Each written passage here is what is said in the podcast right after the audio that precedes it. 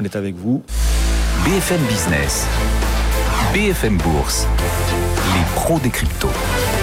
L'avenir est l'endroit où l'on passera tout le restant de nos jours. La blockchain en contient une fraction de cet avenir. C'est pour ça qu'on vous parle des cryptos chaque vendredi et de la blockchain. Les pros des cryptos, ils viennent de nous rejoindre. Claire Balva, cofondatrice de Blockchain Partner, directrice blockchain et crypto chez KPMG France. Bonjour Claire. Bonjour. Et bienvenue. Owen Simonin en plateau avec nous. Bonjour Owen. Bonjour. À la tête de Just Mining et son, sa chaîne YouTube, Hasher avec un H au début. Bien sûr, combien d'abonnés maintenant Owen?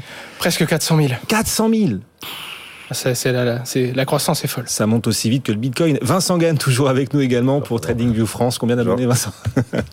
Beaucoup aussi. Et ça monte également. Vous êtes tous prêts? Vous êtes tous prêts là Bon, ouais. bah vous l'aurez voulu alors. On va démarrer d'ailleurs avec vous, euh, Vincent, sur le ouais. potentiel du Bitcoin et des crypto-monnaies. On a vu vécu un mois de septembre volatile. Le cours du Bitcoin a quand même fermement rebondi sur le support des 40 000 dollars et on est aujourd'hui à plus de 54 000 dollars. On remonte, on remonte.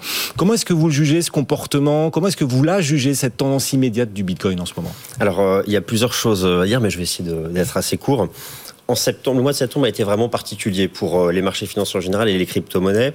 Il y a eu beaucoup de thèmes de fondamentaux qui inquiètent les marchés que vous décrivez régulièrement sur votre antenne. Bon, la volatilité du marché action, l'inflexion sur des taux d'intérêt, euh, difficultés d'approvisionnement en matières premières, l'envolée du prix des matières premières. À proprement parler sur les cryptos, la Chine qui a encore tapé sur la blockchain publique. Et malgré ça, malgré ça, le seuil des 40 000 dont vous venez de parler a tenu. Et ça, pour moi, c'était déjà assez inespéré qu'il ait tenu. Il avait mille raisons d'être enfoncé. Et fin septembre, dès le jeudi 30 septembre et le vendredi 1er octobre, ce seuil a provoqué un rebond qui est vraiment qui est impulsif, que personne n'attendait, euh, surtout ceux qui euh, attendent l'effondrement du prix des, cryptos. Maintenant, est-ce que ce rebond, il est quelque chose d'important? Euh, du côté du volume d'échange quotidien, il n'y a pas quelque chose d'exceptionnel. Mais je me suis tourné, moi, du côté de ce qu'on appelle l'open interest, la position ouverte pour les auditeurs. Ça permet de mesurer l'engagement des institutionnels, le nombre de contrats à terme ouverts par les institutionnels. Il y a eu beaucoup de créations de contrats à terme Bitcoin. En fait, le rebond depuis une semaine, ce sont les traders institutionnels. Alors, pour des raisons qu'on va, je vais en parler dans un instant, mais il y a quelque chose d'important. Et juste pour terminer, c'est vraiment sur le Bitcoin, c'est lui qui surperforme. Il y a un retournement haussier de ce qu'on appelle la dominance Bitcoin, donc c'est le poids du BTC dans la capitalisation boursière crypto. Il y, a, vraiment quelque chose sur le BTC qui s'est passé depuis une dizaine de jours. Euh, et qui est du fait des institutionnels. Avec, c'est vrai, vous nous le dites, un engagement des traders institutionnels en, en ce moment. Est-ce qu'ils, euh, ces traders institutionnels, est-ce qu'à vos yeux, ils s'engagent en ce moment sur le Bitcoin, peut-être en couverture face à un risque d'hyperinflation? Je sais pas, on entend parler de la hausse des prix de l'énergie. Ouais. Bonne question. Alors, effectivement. Euh, et c'est, je pense là aussi qu'il y a, c'est quoi le statut du Bitcoin? C'est un actif risqué, c'est une valeur refuge. Euh, les institutionnels sont présents maintenant, ils le sont depuis trois ans parce que il y a des contrats à terme, il y a des contrats d'option, il y a des fonds, des ETF, des ETP, et c'est en train de se développer. Moi, c'est une idée que j'ai eue, c'est-à-dire que euh, cette thématique du moment qui est vraie, euh, d'ailleurs, le prix des matières premières énergétiques continue de, de s'envoler, euh, le charbon, le pétrole, le gaz naturel, on n'a pas encore le pétrole à 100 dollars, mais on y vient. Pour se couvrir contre ça, les institutionnels, qu'est-ce qu'ils peuvent faire? Ils peuvent déjà acheter ces matières premières, très bien. En général, historiquement, c'était l'or, les contrats à terme de l'or qui servaient aussi à se couvrir, mais l'or, aucun capital, les capitaux n'y sont pas revenus. Et donc, désormais, il y a une offre très large sur beaucoup d'exchanges de contrats à terme BTC. Le fait, j'ai regardé moi les chiffres de cette fameuse Open Interest, je suis persuadé que certains capitaux s'y sont, y sont allés pour euh, c'est une, une, façon comme une autre, c'est un, de se couvrir, de se un couvrir. ou un hedge ouais. contre l'inflation des matières premières.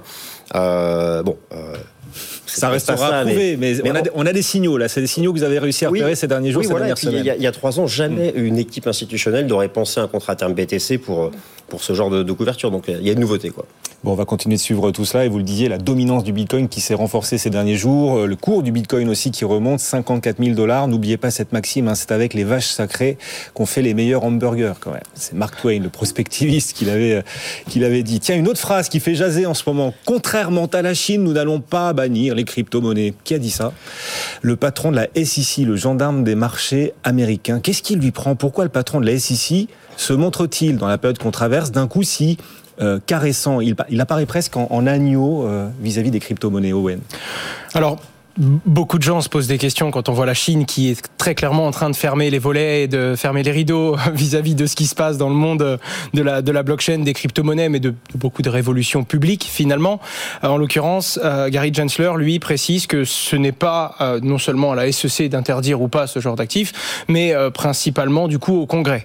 Et pour la petite histoire, rappelons-nous quand même que l'un des plus gros financeurs de la campagne de Joe Biden aux États-Unis n'est autre que Sam Bankman-Fried créateur d'FTX, l'un des plus gros échanges de crypto-monnaies au monde, créateur de Solana, dont on a parlé la semaine dernière, et créateur de beaucoup de choses dans l'écosystème euh, crypto. À côté de ça, on a également Jérôme Powell, euh, Jérôme Powell pardon, de la Fed, qui lui euh, explique également qu'ils n'ont aucune intention, eux, de s'opposer à ça. Peut-être qu'il y aura de nouvelles régulations, peut-être que ce sera un petit peu plus complexe, mais l'objectif n'étant pas de bloquer les stablecoins. Et pour finir, l'administration de Biden elle-même, qui explique que à terme, il pense que les personnes qui proposent des stablecoins vont devoir être régulées comme des établissements financiers, voire aller jusqu'à réguler ça comme un établissement bancaire finalement. Donc pour le coup, les États-Unis, eux, se sont déjà prononcés comme si on les avait appelés à la parole suite aux prises de décision de la Chine.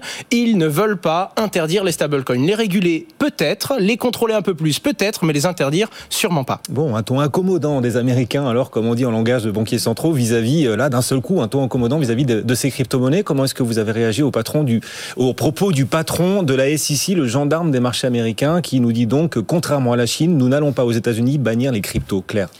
Bah, c'est assez euh, logique en fait, puisque tout ce qui est banni euh, en Chine euh, se retrouve derrière florissant aux États-Unis. Et on, l'a bien vu d'ailleurs avec l'industrie du minage qui a été poussée dehors, je dirais, par le, gouvernement chinois et qui derrière envisage de s'établir désormais en Amérique du Nord. Donc tout ça est assez positif pour les États-Unis parce que ça crée des emplois, ça booste l'économie.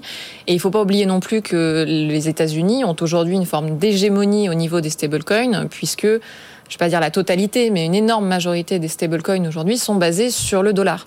Ah, donc ils ont déjà une place hégémonique dans cet écosystème. Donc c'est tout bénéf pour eux, j'ai envie de dire, de ne pas bannir les crypto-monnaies et même de continuer à favoriser leur développement parce que ça favorise leur influence monétaire, tout simplement. Maintenant, bien sûr, ça finira par être régulé. Sous quelle forme, on ne sait pas exactement, mais c'est vrai qu'aux États-Unis, la politique, c'est plutôt de dire euh, devenez des géants et puis on vous régulera ensuite. C'est ce qui s'est passé avec le numérique. Et c'est ce à quoi vous vous attendez aussi sur l'univers crypto euh, pour la suite C'est ce vers quoi on s'oriente. Mmh. Alors, il n'y a jamais de certitude parce qu'on voit quand même euh, le gendarme financier américain qui, de temps en temps, rappelle un peu à l'ordre certaines plateformes. On l'a vu avec Coinbase euh, et son produit de lending. Mais en tout cas, on a une, forme de, souplesse, en tout cas dans la communication, qu'on mm. n'a pas en Europe. La caresse du gendarme des marchés américains aux crypto-monnaies et aux acteurs des crypto-monnaies. Vous l'avez suivi aussi sur notre antenne, sur BFM Business cette semaine. Ça a été marqué, la semaine a été marquée par les Pandora Papers, la fuite de millions de documents sur les paradis fiscaux, une affaire à plusieurs trillions de dollars qui pointe directement 35 dirigeants internationaux, 35 d'entre eux manifestement impliqués dans des montages financiers offshore. Est-ce que de votre point de vue, alors vous êtes des crypto-friendly vous, hein, est-ce que de votre point de vue les crypto-monnaies et la blockchain pourraient non pas aggraver ces pratiques, euh, claires, mais au contraire apporter une solution face à la finance offshore et au montage financier dans, dans les paradis fiscaux? Euh, oui et non. Euh, oui, parce qu'effectivement, euh, la plupart des blockchains euh, sont transparentes, sont traçables. C'est le cas avec Bitcoin, par exemple, qui est pseudonyme, donc on ne voit pas directement les noms et les prénoms sur les blockchains, mais on voit des sortes de numéros de compte.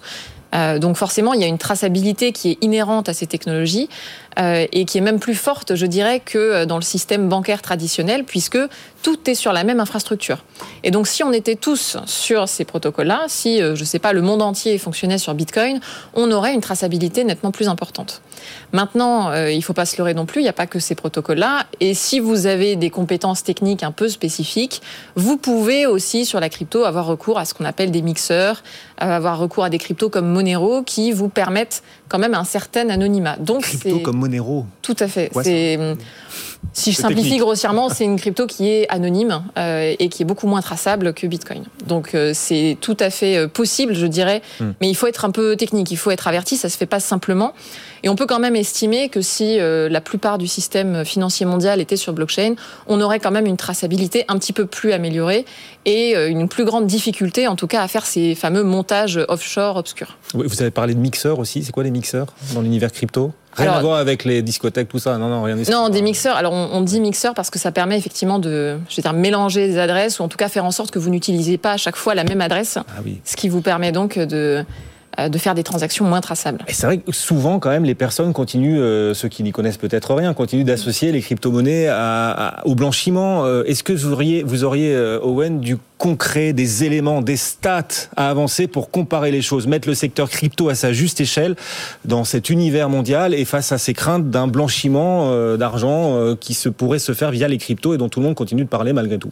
Déjà, ce qu'il faut comprendre, c'est comme on l'a déjà dit, c'est une technologie. Il y aura toujours quelqu'un qui arrivera à l'utiliser à des fins illicites, quoi qu'il arrive, quoi qu'on fasse, tout comme l'euro et tout comme le dollar en moyenne, sur les, monnaies fiat les plus connues, on se retrouve entre 2 à 5% de blanchiment d'argent, quoi qu'on fasse, que ce soit régulé ou non, parce qu'il y a toujours des gens qui ont besoin de blanchir, il y a toujours des gens qui contournent les règles, il y a toujours des gens pour essayer de les en empêcher.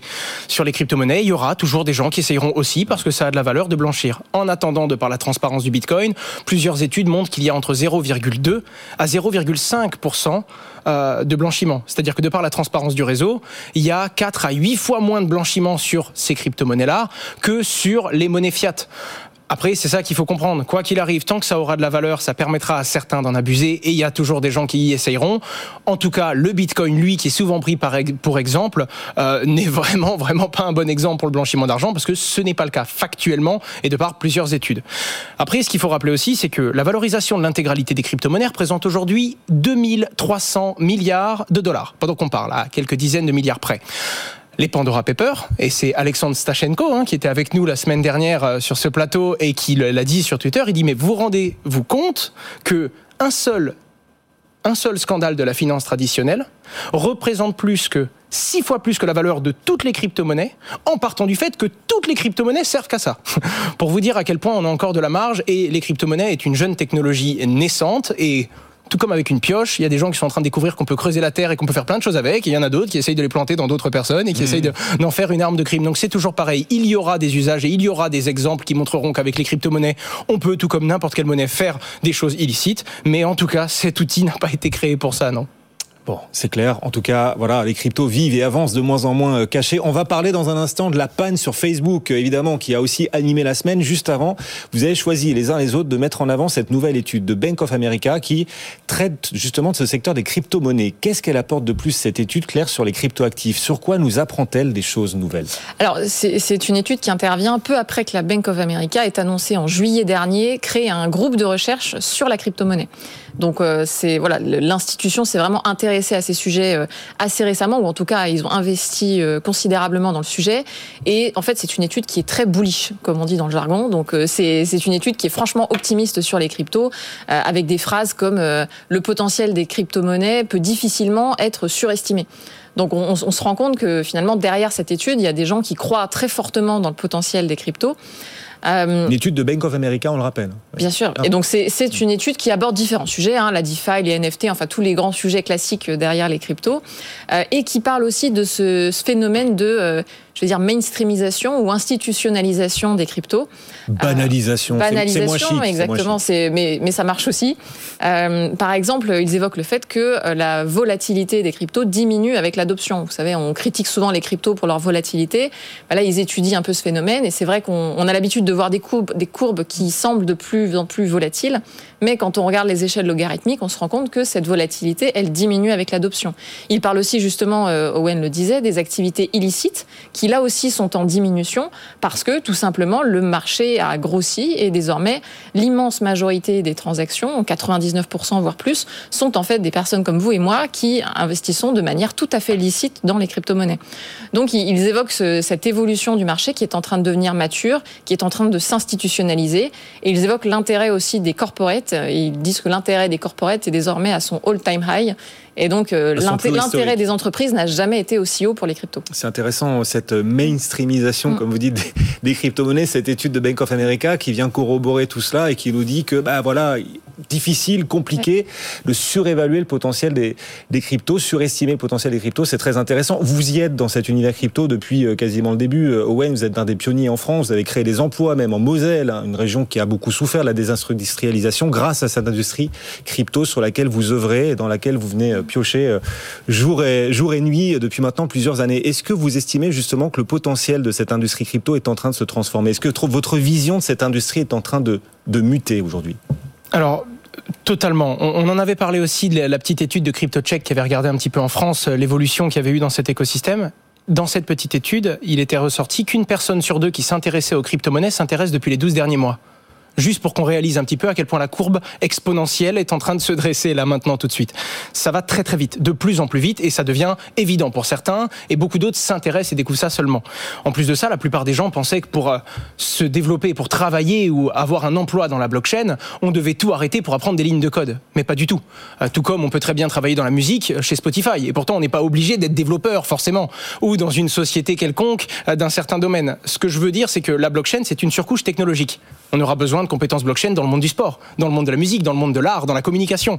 Et donc la plupart des gens pensent qu'il faut tout arrêter pour se lancer dans la blockchain, alors que des fois c'est une simple spécification, euh, une spécialisation, pardon, une amélioration de son métier, une compréhension de la blockchain et voir comment est-ce qu'on peut concilier le fameux monde de la finance traditionnelle ou encore le monde de l'économie traditionnelle, quel que soit le domaine, avec le monde de la blockchain. Et euh, c'est un sujet que j'étudie vraiment beaucoup en ce moment. J'ai fait différents contenus dessus, différentes recherches et différentes vidéos parce que les gens disent j'aimerais travailler dans la blockchain, qu'est-ce que je peux faire? Travailler dans la blockchain, c'est pas que le trading de crypto-monnaies, c'est pas que devenir développeur blockchain. Ça peut être simplement comprendre comment cette technologie, comment la décentralisation va pouvoir concilier le monde d'aujourd'hui et les outils que l'on connaît déjà avec un monde un peu plus transparent, un peu plus décentralisé et peut-être un peu plus juste pour certains. Ouais, et vous vous dites que du coup, c'est euh, voilà, c'est une industrie, l'industrie de la blockchain, c'est une industrie qui peut euh, démultiplier peut-être le potentiel de création d'emplois aussi. Je vous pose la question parce que vous en avez créé, vous en avez créé combien des emplois en Moselle? 90. 90 pas tous dans la blockchain. À Metz, un, petit village, comme vous pouvez dire. Non, en Moselle, on a créé du coup 90 euh, emplois. Il n'y a pas que des emplois qui sont dans la blockchain. Et pour le coup, ce ne sont surtout pas que des développeurs blockchain. C'est beaucoup de gens qui viennent de plein d'horizons, de plein de compétences. Et euh, la blockchain va épouser beaucoup de métiers et les faire évoluer, pas les remplacer comme beaucoup de gens pensent. C'est une évolution, une addition de ce qui se fait de mieux, et non pas remplacer euh, tout ce qui existait avant, comme beaucoup l'imaginent. Bon, vous y voyez une possible corne d'abondance, une corne d'abondance d'un côté, puis de l'autre, la panne la panne qui a eu lieu, c'était lundi soir dernier. Certains d'entre nous se sont sentis peut-être plus seuls, plus isolés, peut-être oubliés, parce que Facebook, WhatsApp, Instagram, tous sont tombés en rate pendant 5 heures. Alors on s'en pose des questions depuis. La centralisation est-elle vraiment sécurisée? C'est une des questions que pose et qu'a posé cette panne en début de semaine. Est-ce qu'à l'inverse, il existe Owen euh, dans l'univers blockchain dont vous êtes spécialiste une solution justement euh, face à ce qui s'est passé, face à ce qu'a vécu Facebook, Instagram, WhatsApp, des solutions? Est-ce que la blockchain en apporte justement face à ce type d'événement? Alors oui, mais on va quand même commencer par faire l'avocat du diable. Même si c'est blockchain et même si c'est décentralisé, il peut y avoir des pannes. Et puis pense qu'on l'a bien prouvé sur ce plateau. Donc il faut avoir conscience que centralisé ou pas décentralisé, enfin ou les pannes ça arrive, les bugs ça arrive. Le but c'est d'essayer de comprendre, d'améliorer, hein, une incrémentation empirique, de tirer des leçons du passé pour ne plus faire les mêmes erreurs dans le futur. Pour le coup, on peut quand même dire que Facebook, WhatsApp, Instagram et ces géants sont quand même relativement fonctionnels. C'est ce qu'on appelle un uptime, le temps de, de fonctionnement sur un an. Euh, Google, par exemple, a 99,9% d'uptime. Ça fonctionne presque tout le temps. Vous savez qui a un meilleur uptime que Google? Ah, aucune idée. Bitcoin, 99,987 c'est l'uptime de Bitcoin depuis son lancement en 2009. C'est une folie. Ça fonctionne. Donc ce que je veux dire, c'est que la décentralisation peut totalement rivaliser avec les solutions centralisées, moins bien ou mieux dans certains cas. En tout cas, pour la décentralisation, c'est vrai qu'on peut trouver différentes méthodes. Et même quand un système tombe en carafe, des fois, d'autres blockchains peuvent interagir avec ces infos. Donc il existe des solutions, tout comme il en existe dans le monde de la centralisation. Mais je refuse de dire qu'une technologie est mieux qu'une autre pour son temps de fonctionnement. Les deux ont leur chance là-dessus. Il est parfait, il est œcuménique. pour le coup, ce serait dommage de, ce serait dommage de mentir sur des, des, problématiques qui peuvent arriver à tout organisme, centralisé ou non. Et donc 0,03% du temps, Bitcoin n'a pas fonctionné. Vous vous en souvenez de ce jour où Bitcoin, euh... Bitcoin n'a pas fonctionné? alors, il y en a eu un en 2013, il y a eu un problème, il y a eu une mise à jour et ça a été couvert. Et globalement, il y a des petits problèmes quand on met du temps à avoir un certain, enfin, quand on met longtemps à avoir un nouveau bloc, ce qui peut arriver dans le monde de la blockchain. Mais globalement, ça fonctionne quasiment tout le temps, à l'épreuve des balles depuis son lancement. Oui. Bon, on se dirige de plus en plus vers euh, des solutions sans doute décentralisées. En effet, avec cette technologie blockchain, on a l'impression que cette disruption aura lieu dans plus d'un secteur. Quelles sont, euh, les autres industries où cette décentralisation pourra le plus s'avérer utile? Alors j'en vois trois ou quatre. Euh, la première, c'est effectivement celle du cloud euh, et, du, stockage, hein, avec des technologies comme IPFS par exemple, qui permettent de faire du stockage décentralisé euh, et donc de ne pas dépendre de ce qu'on appelle un single point of failure, donc de ne pas dépendre d'un point central qui pourrait qui pourrait tomber en panne, hein, tout simplement. la deuxième, c'est évidemment la finance, avec tout ce qu'on voit autour de la finance décentralisée. Euh, alors c'est pas exempt de panne non plus, hein, évidemment, et on voit bien que toutes ces, tous ces projets s'imbriquent les uns avec les autres. Et donc euh, le jour où potentiellement il y a une panne, ça peut aussi affecter de nombreux services. Mais effectivement, cette décentralisation, elle offre quand même de la résilience aux différents protocoles. Et puis le troisième, euh, à mon sens, c'est tout ce qui tourne autour du jeu vidéo et des NFT. On le voit très bien avec Sorare, par exemple, qui, en étant basé sur la blockchain, offre un écosystème beaucoup plus ouvert. Et avec cette possibilité, finalement, même si demain Sorare est down, bah, pour les joueurs de quand même continuer à posséder leurs cartes et à jouer dans des jeux qui sont eh ben, hors de Sorare. Donc euh, cette, euh, cette décentralisation, elle a aussi des avantages, c'est de créer des écosystèmes qui ne dépendent pas d'un acteur, mais qui euh, permettent l'ouverture à d'autres jeux, d'autres entreprises, qui vont pouvoir prendre le relais assez rapidement. Ah, tout ça est passionnant, bien évidemment. On recevait aussi tout à l'heure un spécialiste du marché de l'art, le marché de l'art, notamment l'art contemporain, qui est lui aussi complètement affecté mm. par la blockchain, les tokens notamment, qui font monter aussi la valeur d'un certain nombre d'œuvres. Et il, a toujours été très réticent hein, face à cette, cette montée en puissance des tokens dans l'art, mais il nous disait, sauf que maintenant on voit des œuvres d'art créées justement pour le hmm. marché des tokens. Et là, ça change. C'est là que ça vient complètement transformer les œuvres. Exactement. Complètement. Complètement. On, le voit beaucoup euh, avec des plateformes maintenant qui se sont même créées spécifiquement pour ces fameux NFT et ces œuvres comme euh, OpenSea par exemple euh, ou Rarible qui vont vous permettre de créer assez facilement votre NFT, votre NFT, de le lister sur ces plateformes, de, de, le vendre à de potentiels mmh. acheteurs. Donc effectivement, c'est tout un nouveau marché là aussi, mais c'est un marché sur lequel il y a aussi des entreprises centralisées. Faut pas oublier que là, on parle de décentralisation. On dit que Bitcoin a un super uptime, mais demain, si un Coinbase ou un Binance est down, euh, bah, mine de rien, ça va aussi beaucoup affecter l'écosystème. Il y a de la recentralisation dans la crypto aussi. Owen, un mot là-dessus? Globalement, on en revient toujours à ça. en fait, l'efficience maximale qu'on a pu observer, c'est quand même euh, d'avoir un mélange des deux, de la décentralisation et de la centralisation. Parce que la centralisation, c'est une relation entre deux entités. S'il y a de la confiance, on peut se faire confiance. À chaque fois que je parle à quelqu'un, je me dis pas oh c'est centralisé, il pourrait mentir, il pourrait tricher. Non, il faut avoir différentes solutions. On doit avoir le droit à la décentralisation si les solutions centralisées ne nous plaisent pas. Mais le bon équilibre, c'est jamais trop d'un côté ou trop de l'autre. C'est souvent un juste milieu. C'est jamais zéro, c'est jamais un, et c'est un curseur que l'on déplace en fonction de ses besoins. Le sucré salé. Tiens, on va parler d'Ethereum parce qu'on a beaucoup parlé d'Ether, parce qu'on a beaucoup parlé du Bitcoin. avec Vincent, Vincent Gagne qui est toujours avec nous, Trading View France. On a beaucoup parlé de Bitcoin, euh, notamment tout à l'heure au tout début des pros des cryptos. On rappelle plus de 54 000 dollars en ce moment le Bitcoin. L'Ether progresse euh, autant que le Bitcoin en ce moment Non, justement, c'est une des confirmations qui manque parce que le Bitcoin, il s'est envolé euh, tout seul pendant une semaine. Il faut que les, les haltes majeures maintenant confirment. on a parlé du régulateur américain qui est qui est pro crypto. Euh, après Bitcoin, c'est sur Ether qu'on va retrouver l'offre la, plus large de contrats futurs, de contrats d'options. Donc euh, oui, derrière, moi je pense qu'il y aura une prise de relais. Euh, Binance Coin, Ether, je les surveille. Mais oui, il faut une confirmation et il y a des résistances techniques qui n'ont pas été dépassées encore sur ces sur ces tokens. Mais, ça viendra, ça viendra. Bitcoin est un nouveau leader. Et les troupes suivront bientôt le, général.